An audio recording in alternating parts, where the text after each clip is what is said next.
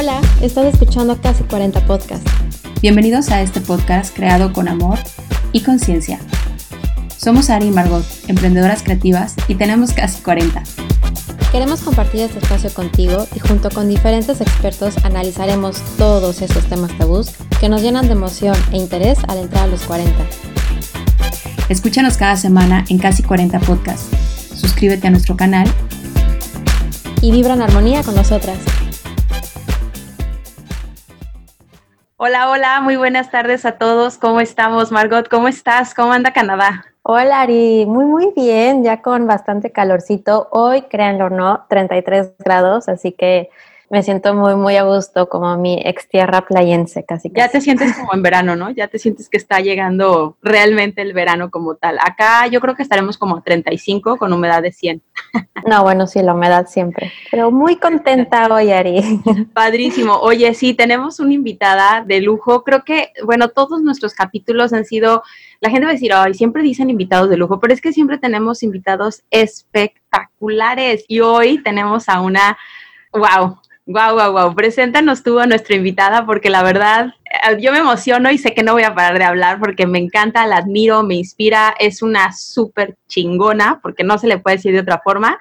Así que venga. Sí, tenemos una mega invitada y como dices, tenemos la fortuna de conocer gente mágica. Eh, ella es Malena Darcie, periodista y empresaria argentina, pero podemos decir, Male, mexicana de corazón. Bienvenida. Hola a todos, la verdad es lindo que a los 40, porque yo ya estoy en los 40, eh, después de escuchar la presentación de ustedes, me hicieron mariposas en la panza y seguir pudiéndote emocionar. Así cuando, cuando estás por hacer algo nuevo, algo lindo, es mi primer podcast, la verdad que gracias, gracias por invitarme. Y las escuchaba y de verdad se me llenó de maripositas la panza como diciendo, ¡ay, qué lindo! Así que gracias chicas por poderme dejar sentir eso, porque cuando uno piensa que ya no va a sentir más, sigue sintiendo y se sigue emocionando por, por cosas como la vida, ¿no? Simples, pero llenas de magia, como ustedes dicen. Totalmente, totalmente. Y yo creo que eso es justamente, Male, lo que buscamos. Ahorita mencionaste algo súper importante que es gran parte de, de, nuestra línea en el podcast, que es casi los 40. Y Male nos acaba de compartir que ella ya está en los 40. De hecho, cumpliste 40 agosto del año pasado, ¿no? O sea, estás entradita. O sea, los famosos 40 en cuarentena, o sea, esto parece un juego de palabras. Justamente ese es el tema de nuestro podcast el día de hoy con Malena Darcy, 40 en, los 40 en cuarentena. Bienvenidos.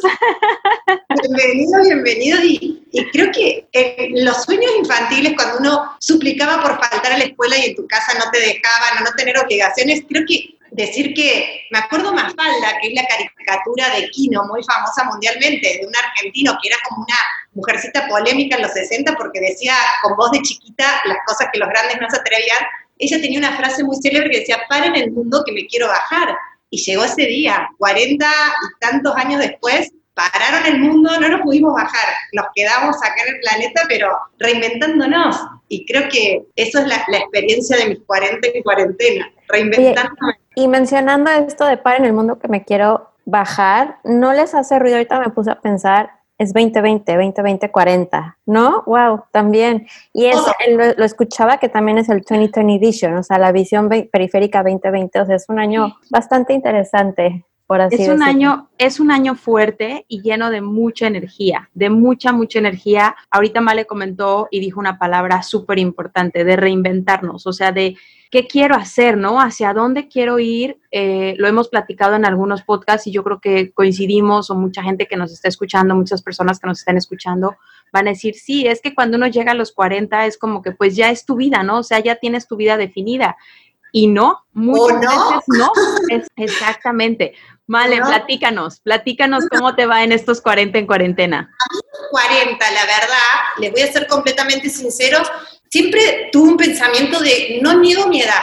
Me pasó esto desde, desde chavita, que yo cuando tenía 20 decía que tenía 20, 25, 30, 35. Conforme fueron pasando los años, siempre sentí gusto con cumplir vida. ¿Por qué? Uno, porque tener la enorme fortuna de, seguir vivos es un regalo que tenemos muy pocos seres humanos. Hay algunos que se van muy jóvenes. Entonces, estar vivos ya eso es un súper regalo. Acá les presento la perrita que se mete en nuestra cachorra. y siento que en mi vida siempre eh, el avance es para bien. Y siempre cada año de mi vida es mejor que los anteriores. A mí no me pasa que me gustaría volver el tiempo atrás. Vieron que hay personas que dicen, Ay, me gustaría volver a la adolescencia, me gustaría volver a la juventud. A mí me ha pasado que la vida me sorprende cada año a veces a los golpes, a veces con cicatrices, pero me, lanza para adelante a estar mejor. Entonces yo la verdad me alegro de cumplir años y los 40 los tomé como una transición hacia algo nuevo que iba a venir y la vida me sorprendió porque se me desarmó toda mi vida. No en agosto, pero sí a principio de año, en marzo, me pasaron cosas que, cambiaron toda la vida que yo tenía premeditada y en base a la que estaba dispuesta a seguir avanzando este año.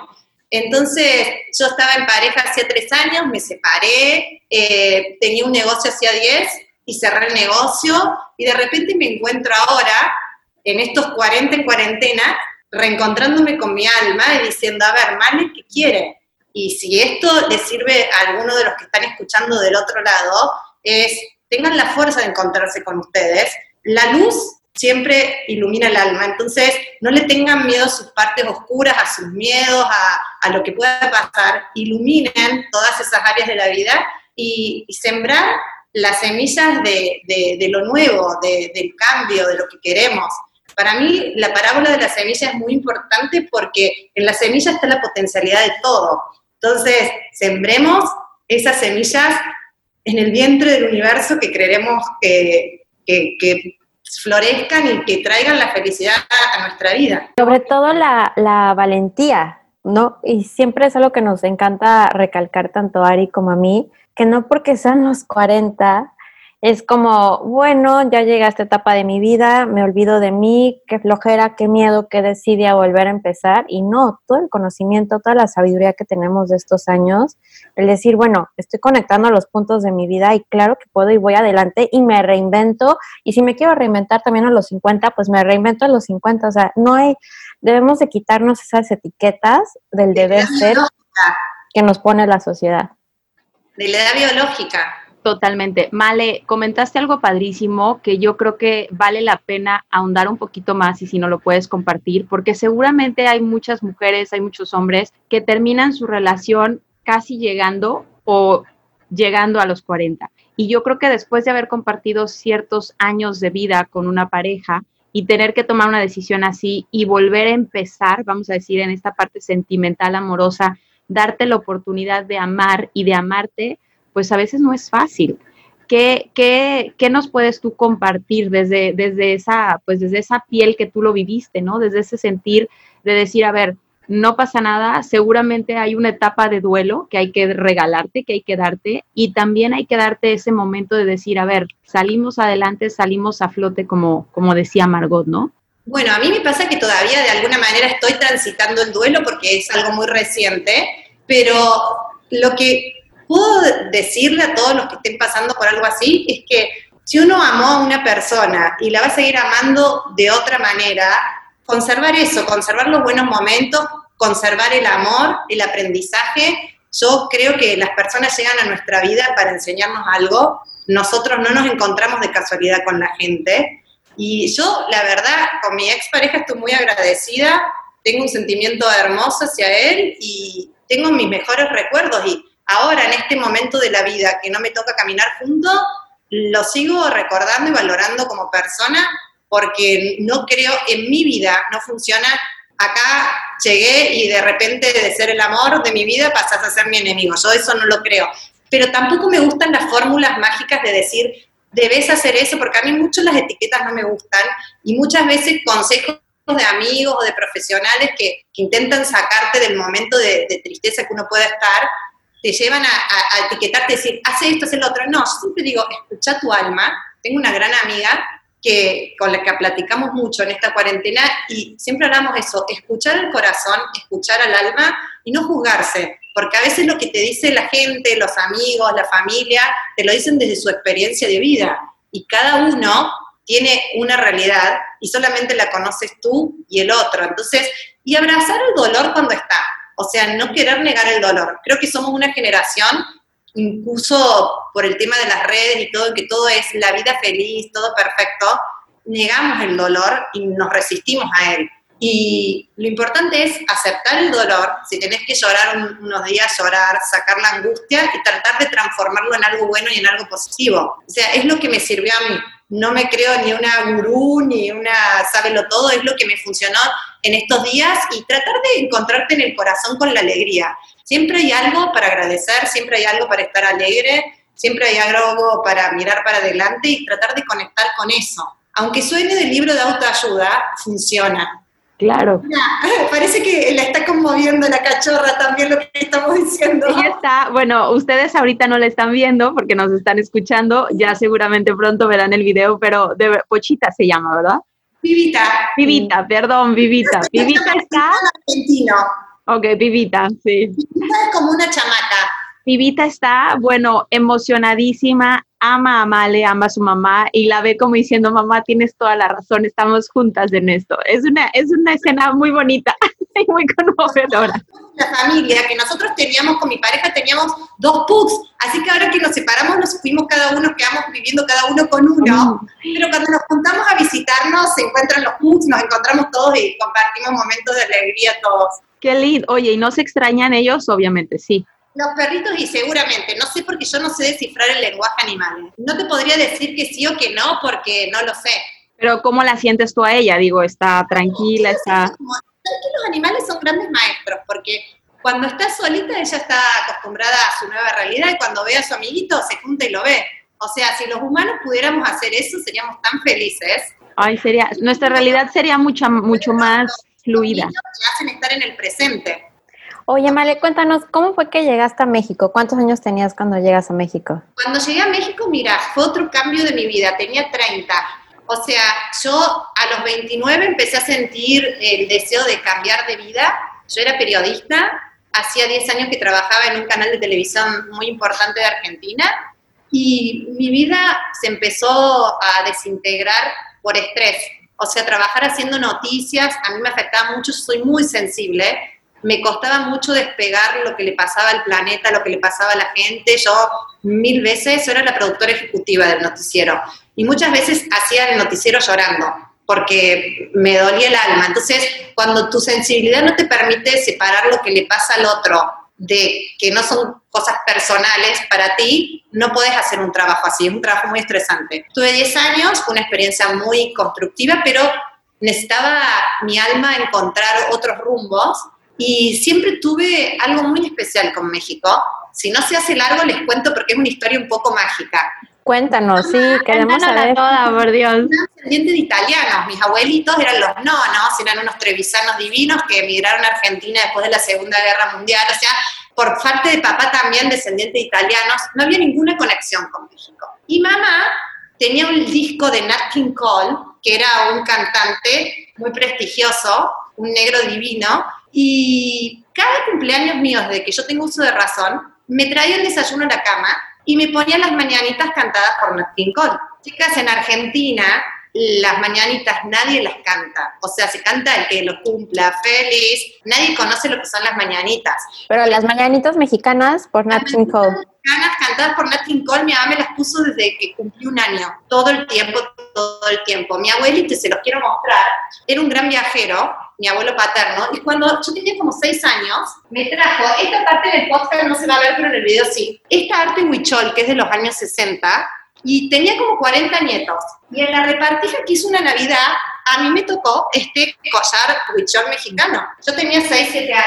Después en la escuela tenía un profesor de literatura que como yo platicaba mucho, era muy platicadora, me castigaba dando clases orales, que me ponía a hacer de la Revolución Mexicana de Pancho Villa. Entonces, siempre, de alguna manera, estuvo México en mi piel. Siempre, siempre, siempre. Yo sentía que había algo especial acá. Y en el 2005, cuando vengo por primera vez, organicé mi viaje para el equinoccio de primavera de Chichen Itza.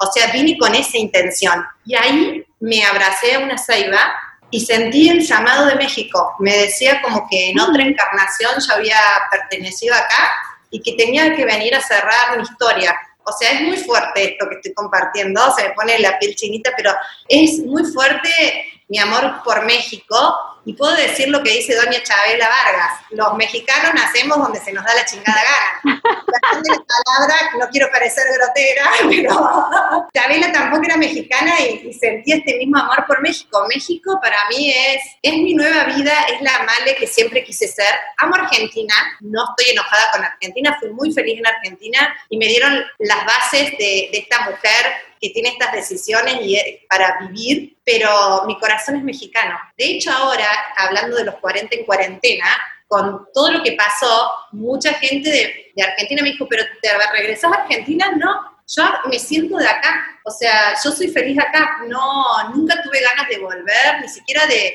ir de visita ahora. Estaba feliz de estar en la cuarentena acá porque siento que este es mi lugar en el mundo. Sí, y luego, bueno, llegas a México y ¿qué es lo primero que haces? ¿Qué hiciste? ¿A qué te dedicaste? ¿Cómo que, este lugar dice que se te abren las puertas cuando es para ti. Y así fue para mí. Yo llegué y conozco al cónsul italiano acá en, en, México, el honorario. Me lo presenta una amiga y necesitaba una asistente consular, ¿eh?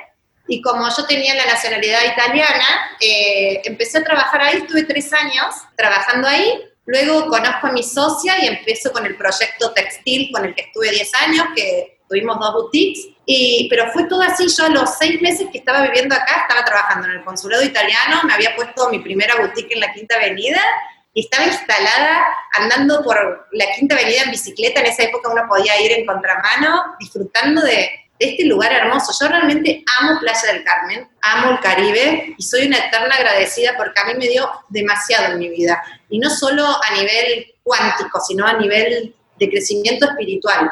Realmente siento que es un lugar que te deja florecer.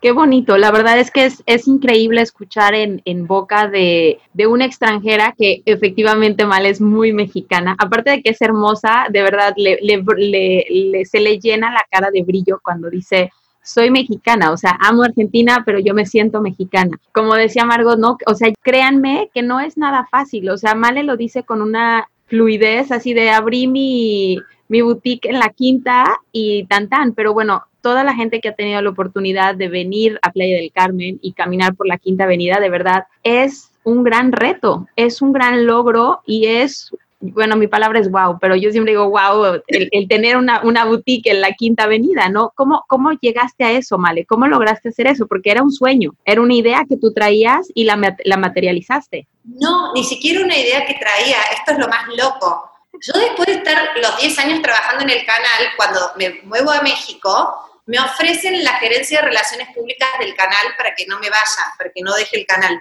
Yo les dije, no, yo me quiero ir. O sea, mis jefes pensaron que yo estaba haciendo eso como para un aumento de sueldo o algo. Y me acuerdo que mi jefe, Ernesto Bauer, me dice, Vale, déjate de hacer la hippie, andate dos meses, yo te doy licencia de 5 de sueldo y volver. Y ya los dos meses yo estaba con el proyecto de la boutique y con el consulado trabajando. Y fue muy loco porque en realidad conozco a mi socia eh, y ella me propone que se estaba por abrir un negocio si yo no me quería asociar con ella, nosotras no nos conocíamos. O sea, a mí siempre me gustó la moda y el diseño y tengo como una propensión al arte. Amo la música, amo la pintura, amo la fotografía. Me dediqué en Argentina, tuve una, una fábrica de zapatos con una amiga también de zapatos de autor. Me gustaba el diseño, pero no es que yo llegué soñando con dedicarme a la moda o ponerme una tienda conocí a, a Guille acá y enseguida nos, nos asociamos y nos pusimos a construir ese proyecto. O sea, pero fue todo muy loco porque tampoco nos conocíamos, no éramos amigas, no éramos nada. Es que cuando algo es para ti, se te abren las puertas y también mi consejo a todos los que están por emprender y empezar, no, no duden de todo. Si a mí algo que me ayudó en la vida es a tener fe en el otro y en las cosas, porque quizás mucha gente que en ese momento me decía, pero vos estás loca, ¿qué vas a hacer? Pero el mundo a los locos nos regala sorpresas, porque si no, yo siempre digo, si no te animás, no vas a tener resultados. Que te van a pasar cosas, sí, pero mejor atreverse. Yo soy de las que se tiran. De hecho, he hecho paracaidismo, parapente, rafting. A mí me, gusta la aventura. bueno, el curso de buceo para mí fue de los regalos más lindos. Hay una parte mía muy aventurera que, que me llega quizás a veces a ir más allá de, de la zona de confort y andar por el pensamiento lateral, pero es la que me ayuda a, progresar. Oye, Male, ¿y qué consejo le darías hoy en tus 40 años a esa joven de 30 años que, que estaba tomando ese avión para ir a México? ¿Qué consejo le diría 10 años después? Dale, loca, sé lo que va a estar todo bien te esperan cosas mejores. La verdad, sí, si me pongo a ver a la Male de los 30, que se vino así, a la nada misma, eh, con tantos sueños, con tantas ganas, le diría, ¿sabes qué? Dale, animate, seguí. O sea, había ese impulso que me llevaba a llegar a hacer las cosas sin miedo, pero sí con ciertos protocolos. Por ejemplo, a mí el tema de la burocracia siempre me tiene como muy apegada de alguna forma. Yo llegué y empecé a hacer los papeles de residencia en México. Y me acuerdo que en esa época de playenses extranjeros que nadie se hacía los papeles, me decían, pero estás loca, no hace ni 20 días que estás y ya estás tramitando con migración esto. Sí, porque yo creo que a veces la institucionalidad da el marco a que tus sueños terminen. Entonces, le diría, dale, flaca, animate, eh, te van a pasar cosas también, no todo color de rosa, pero vas a salir adelante. ¿Y sería lo mismo que te dijeras, te dirías hoy a los 40 años? Sí. ¿Seguirías con el mismo pensamiento? Seguiría con el mismo pensamiento y es el mismo pensamiento que ahora me, me está ayudando a reconstruirme porque, te repito, y me diría, Male, no pierdas la esencia. O sea, no, yo lo que le agradezco a la vida, a Dios, al universo, como querramos llamarlo, que no tuve que endurecer mi corazón. Me emociona un poco, pero que pasaron muchas cosas que yo no esperaba y que no eran las que deseaba, pero me sigo siendo la male sensible y la male que conecta y la que no, no tiene miedo de, de mostrar cómo es. O sea, tratar de ser transparentes. Eso es mi consejo siempre. Es un mundo en el que hay muchas caretas y yo creo que hay que empezar a contactar con el alma y con el corazón. Y no jugar al otro y tampoco jugarse a uno mismo, porque hay un plan maestro en el universo para nosotros y confiar que si somos buenas personas, eh, el universo nos va a regalar lo que tiene esperando por nosotros. Qué bonito y, gracias, gracias. Que tengan cada uno, ¿no? Claro, y gracias por compartirnoslo, porque efectivamente es algo que, tienes tú muy adentro y que es, cierto, ¿no? La esencia que uno es y que con la que uno nace y con la que uno crece a veces se va endureciendo con el tiempo, se va endureciendo con las situaciones de vida y llega un momento quizá cercano a los 40 o ya en tus 40 cuando tienes, tienes que, porque la vida misma te pone ese stop y te dice, a ver, rebobina y checa todo lo que has hecho. Y muy pocas personas nos damos cuenta de todo lo que hemos hecho y agradecemos por hoy en día ser y seguir siendo en esencia esa misma persona porque efectivamente muchas personas evolucionan y, se les empieza a hacer como un caparazón alrededor del corazón y, y, ya no se permiten sentir, ya no se permiten disfrutar, como tú lo dijiste ahorita, ya no se permiten vibrar, o sea, permitir que el universo, escuchar al universo, que a veces nos cuesta tanto trabajo, ¿no? Mantener la calma y escuchar al, al universo. Margot, no sé si tú ibas a decir algo. Em, no, yo quiero agregar como que cada uno es un instrumento musical en, este, en esta orquesta del universo y dejar que el universo nos baje la canción que mejor podemos interpretar. Empezar a descubrir cuál es esa mejor canción. Todos podemos vibrar en algo lindo, algo bonito y tratar de, encontrar eso. Y la verdad les agradezco porque llegó un punto de tanta complicidad con ustedes que yo ya me olvidé que este podcast lo van a escuchar miles de personas, pero me encanta también porque siento que no tenemos que escondernos ya, tenemos que ser lo que somos con las consecuencias que trae, pero siendo uno. Vale, yo te quiero preguntar algo, no sé si ahorita, creo que sí, porque ya, ya vi que Margot me hizo de yo, pero tu rutina, de verdad digo, la van a ver en video, pero los que nos están escuchando, Male es hermosa, entonces yo sé que tiene una rutina y sé que ese corazón, aparte de que lo nutre con meditación, con no sé, ¿qué haces? ¿Qué haces para verte radiante a tus 40? Habemos muchas mujeres que luego eh, como que dicen, bueno, pues es que ya estoy casada, ya esto, ya lo otro, ya no, y de verdad, Male se ve espectacular. También es importante saber alimentación, o sea, cuéntanos esos pequeños tips, trucos, secretos. Les voy a ser completamente sincera, pero quizás es todo lo opuesto a lo que la gente puede imaginar. Eh, yo soy de una genética saludable y delgada de, por naturaleza, pero la verdad no tengo una dieta muy ni vegana ni, ni saludable de ese punto, como de todo, soy más bien como un poco como una italiana para comer. Te como pasta, te como pan, te como carne, te como pollo, como verdura, pero de todo en general. Soy bastante antojada de los chocolatitos, de como en general un poquito de todo. Muchas veces cuando me preguntan esto, yo creo que el secreto es tratar de, yo trabajo mucho por mi alma. No quiero que suene cursi o por ahí demasiado que caemos siempre lo mismo, pero no tengo una, rutina de, de, ejercicio, de alimentación, sí me encanta cocinar, amo cocinar, disfruto mucho cocinando, pero te repito, cocino como por ahí las señoras de hace 40, 50 años, te cocino de todo con ingredientes convencionales, azúcar, azúcar convencional, la harina, la que no es gluten free, o sea, no critico a quien hace ese alimentación saludable, pero yo sí como de todo. No tomo casi nada de alcohol, eso sí. En mis 30 y en mis 20 sí tomé bastante, pero ahora el cuerpo solo me, me fue diciendo no. Tomo agua con limón mucho. Me gusta cada tanto la bebida oscura, que no quiero pasar el, el chivo, es un vasito, me encanta, pero ni siquiera la tomo sin azúcar o light, me la tomo así como viene con hielos. Alguna cervecita, pero en general no tengo una rutina física, pero sí soy muy activa. O sea, si tengo que ir a hacer una compra, voy en mi bicicleta. Si hay que hacer algo, prefiero ir caminando. Me gusta ir al mar.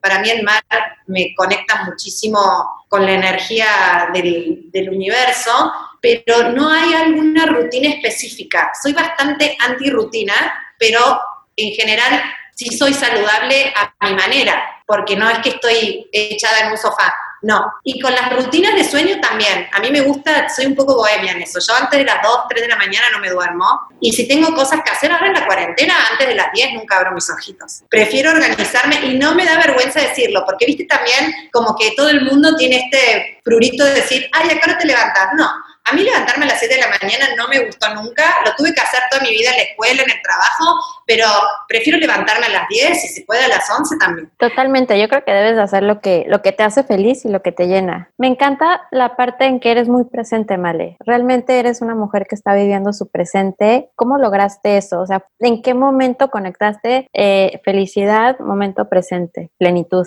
Mira, fue la conexión, esta búsqueda la tengo desde, desde pequeña por el, volvemos al tema, mi sensibilidad.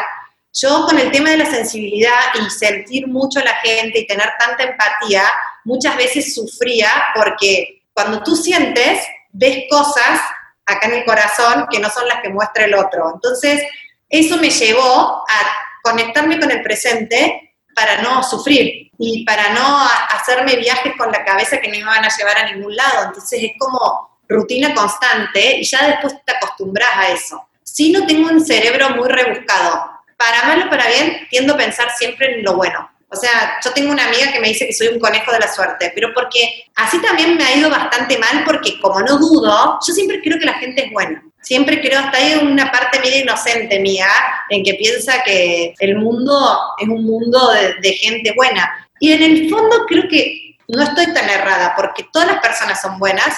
Hay gente que a veces se equivoca, pero ellos cargan con su equivocación, para eso está el karma. Pero creo que eso, esta manera como, no naif, porque soy una persona súper aterrizada y cuando me tocan problemas, que tenía problemas súper graves en mi vida, los afronto y ahí estoy, pero cuando estoy en el problema trato de salir adelante, ¿no? no quiero quedarme en la victimización, porque a todos nos pasan cosas y en la manera en que nos tomamos las cosas es como la vida nos da la respuesta. Una vez una amiga que es muy, que se complica la vida mucho, le decía, escúchame amiga, vos tenés dos opciones.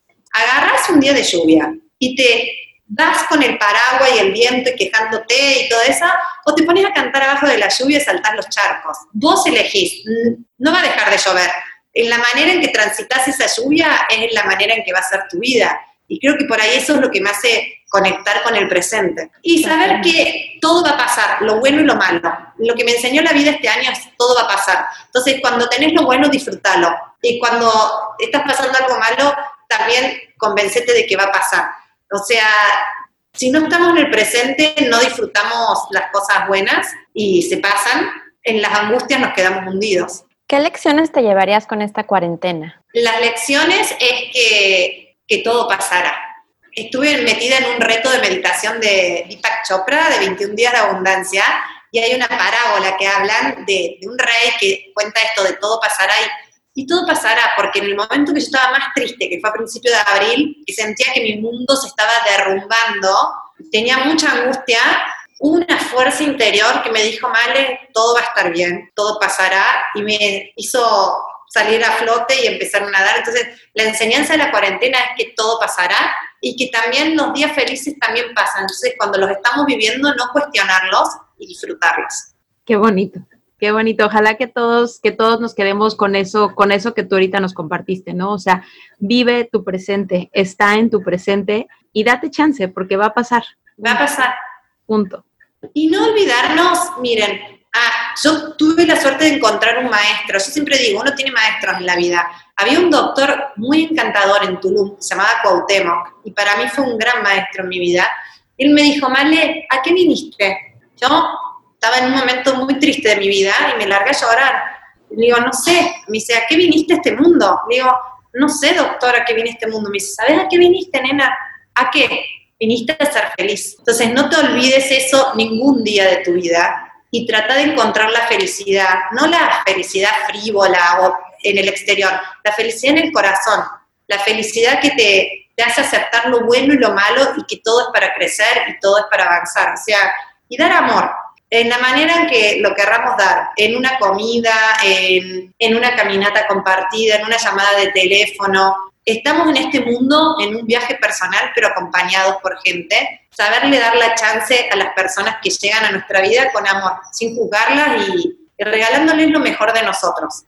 Ay, me gusta, me gusta mucho, Male. Muchísimas gracias por esta plática con nosotras, con esta tardecita. ¿Dónde te podemos encontrar? ¿Cómo te podemos seguir? Tu red, no sé si quieres compartir tus redes Mira, sociales. Yo soy bastante reservada con mis redes sociales, pero la verdad, creo que ahora que se está volviendo todo digital, me pueden encontrar en Instagram como Malena Darcie y en el Facebook también como Malena Darcie. Tengo como proyecto este año o el 2021 lanzar mi libro de ensayos y poemas que se llama Corazón de Crayón y que habla mucho de esto que tuvimos platicando. Y bueno, y acompañarnos. También tengo otro proyecto de, de ser presentadora para Instagram, para la gente que no se anima a, a, salir en las redes, en las historias, en los IGTV. Así que el que le interese alguno de estos rubros, acá estoy disponible para ayudarlos y para compartir amor. ¡Wow! ¡Qué bonito! ¡Qué bonito! No sabía lo del libro. Mira, Tenemos el pretexto perfecto para hacer otro episodio de podcast contigo. Lo que más me, me, me, me, encanta, que lo hablamos en la charla previa, es poder entregarle a la gente algo. Y lo que hablábamos nosotras antes de sembrar una semilla de esperanza, de amor, de abundancia, de perdón, de, aceptación, de la que cada corazón del de oyente que está del otro lado necesita en ese momento.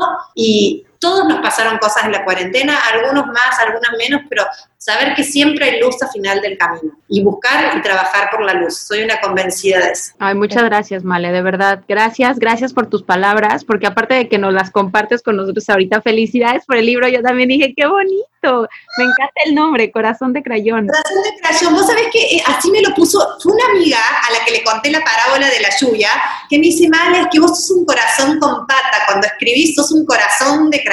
Y me encantó y dije, así se va a llamar el libro. Y va a ser así bien meloso como soy yo, sentimiento puro, la vida pura, sin juzgar, porque a veces nosotros los que hemos tenido la suerte de estudiar o en una universidad o en una escuela, viste como que expresar los sentimientos parece como algo incorrecto, o si sos literato, ¿cómo vas a escribir sobre sentimientos? Yo me acuerdo que a Neruda o a Machado los tomaban como poetizos de, de segunda categoría porque hablaban de sentimientos en su momento. Ahí se cruzó otro animalito para cuando me salga la parte de video. Perdón, yo tengo cuatro gatos, así que de repente por aquí se ven colas peludas. Me encanta, me encanta, me encanta. Perdona a la gente que ahora nos está escuchando, pero ya cuando vean la edición visual van a entender todo. Buenísimo, pues muchísimas gracias, Male, gracias Ari. Ari, ¿tú quieres agregar algo? no, para nada, muchísimas gracias. Me quedo, me quedo, Male, con un corazón eh, lleno de mucha, de mucha buena vibra, porque eso es lo que transmites a través de tus palabras, pero también de, de verte. Eh, de verdad se siente, se siente ese amor que eres, que efectivamente eres un corazón con, con dos piernitas. O sea, ahorita que lo dijiste, sí, te, ahora ya te voy a ver con, con esa figura del corazón caminando, porque eres una persona auténtica auténtica, eres una persona honesta. Cualquiera que conozca o que haya pasado por tu tienda, quizá nunca se hubieran imaginado que detrás de esa tienda espectacular, hermosa, en la quinta, con vestidos, es, o sea, vestidos que decías, wow, yo me acuerdo que fue una de las primeras tiendas que yo visité en Playa del Carmen y yo le decía a Ale, que en ese entonces era, ahora mi esposo, pero en ese entonces era mi novio, decía, es que yo quiero trabajar mucho porque quiero comprarme un vestido de aquí porque son hermosos y de verdad nunca me imaginé ahora estar contigo platicando y conocer a esa increíble mujer detrás de ese concepto que al final del día era un tú ofrecías un producto pero se veía ese corazón, ¿sabes? Y saber que eres tú y saber que, eres una mujer tan auténtica, tan inspiradora y que, y que sigues creyendo en ti, desarrollando eso que traes y sembrando, o sea, encontraste una nueva semillita, traes unas nuevas ideas, qué bonito, de verdad, muchísimas gracias por compartirnos y pues yo creo que lo dijimos, ¿no, Margot? O sea, la premier del libro le tenemos que invitar, obvio. Sí, aquí estaremos presentes. Les quiero dar las gracias a ustedes porque son dos mujeres que admiro mucho, que tienen un corazón enorme y que siempre que tienen proyectos me están convocando y me están invitando. Y eso para mí tiene un valor muy, muy, muy, muy, muy grande. Siempre me abren las puertas y una vez me acuerdo un pintor en Barcelona me dijo, las puertas abiertas nunca sabes a dónde te llevarán. Y ustedes siempre me abren puertas a, a nuevos universos y se los agradezco y, gracias. No, tengo otra palabra que encierre este sentimiento más que las gracias. Ay, gracias, gracias Male, gracias Ari, gracias a todos los que nos escuchan y nos vemos en el próximo episodio. Muchas gracias, linda tarde a todos. Bye bye.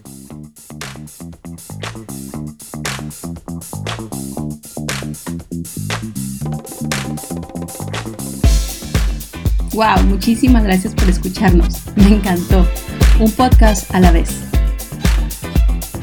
Para continuar con nuestra conversación en línea, síguenos por Instagram, arroba casi40.podcast. Nos vemos en el próximo episodio. Y recuerda, brilla feroz and make it happen.